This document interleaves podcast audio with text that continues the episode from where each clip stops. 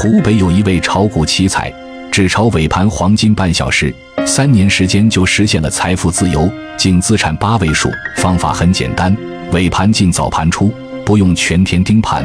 只把握尾盘三十分钟就能判断明日涨跌。掌握以下八点，你的短线胜率和收益会提高一个档次。我们都知道，收盘前三十分钟可以形容为兵家必争之地，大盘反转。个股逆势往往出现在这三十分钟，炒股只看尾盘三十分钟就能判断明日涨跌，尾盘定涨跌窍门就是以下的八点。今天分享给我的粉丝朋友们，希望大家能够牢记在心。在 A 股，百分之九十的散户都喜欢在早盘操作买卖，承受一整天的压力，担心波动，提心吊胆，一直盯盘。想着尾盘如果跌了怎么办？其实这种方法完全搞反了。早盘时间是很容易被市场情绪牵扯走的。一般来说，早盘是买股票的好时机，而尾盘才是买股票的最好时间段。尾盘三十分钟往往是全天交易最集中，也是多空较量最激烈的时间段，它的走向会直接影响次日的盘面走势。如果说能把尾盘三十分钟看透，你就可以花比别人少的时间拿到比别人多的收益了。大多数人炒股不知道尾盘的重要性，今天我就把尾盘半小时的要点全部说透，建议点赞收藏下来。第一点就是 A 股经常在两点半左右跳水，这是什么原因呢？其实是因为在两点半左右，多空双方经过一天的博弈。那市场的主要参与者开始审视自己的持仓，决定去留了，所以这半个小时个股的强弱能真实的显现。那如果主力决定走，市场就会出现跳水的现象；那如果主力决定留呢，市场就会比较平稳；而如果主力决定要增仓，就会出现尾盘的拉升了。那就是说，我们买股票选择尾盘比较稳定，甚至是强势的股票去建仓比较好。第二个就是在下午两点四十五分。这是一个非常重要的时间点，因为它刚好是一天中最后一个十五分钟 K 线的起始点，股价会迎来较大幅度的一个波动，其实会明显的影响第二天的开盘。那如果说做多的资金比较坚决，成交明细就会出现大量的买单，股价快速脱离成本区间，那拉高后，避免散户尾盘跟风，股价大多数会刷新日内的一个高点，然后进行箱体震荡直到收盘。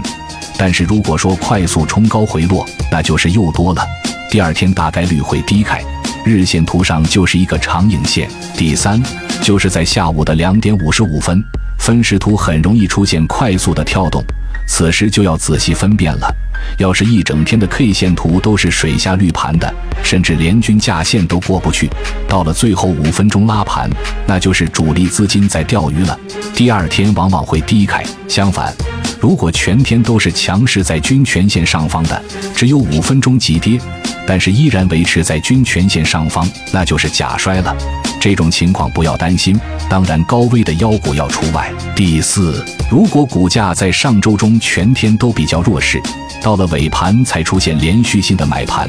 股价快速突破前进的平台和箱底，那只是主力积极制动的一个信号，很可能会迎来主升浪。第五点就是，如果在下跌的一个趋势中全天企稳，没有创新低，但是尾盘出现了持续的卖盘，量价不齐，那此时就是主力明显又多散户去接筹了，下跌的概率比较大，就要谨慎了。一是要及时止损，二是不要去接盘。第六，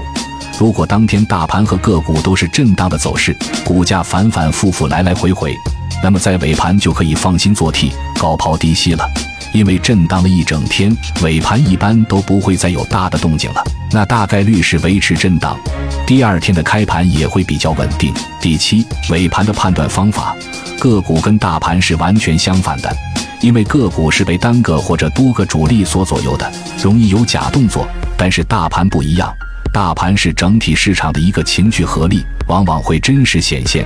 比如说，全天大盘都比较弱势，尾盘出现了拉升，那么第二天看好强势，而并非是钓鱼线。如果大盘全天很强势，而尾盘却快速回落，当然是红盘报收的，那么依然有资金在抢跑，第二天不容乐观。这个跟个股是相反的。如果你能理解以上这八点，不用全天盯盘，你的短线胜率和收益也会提高一个档次。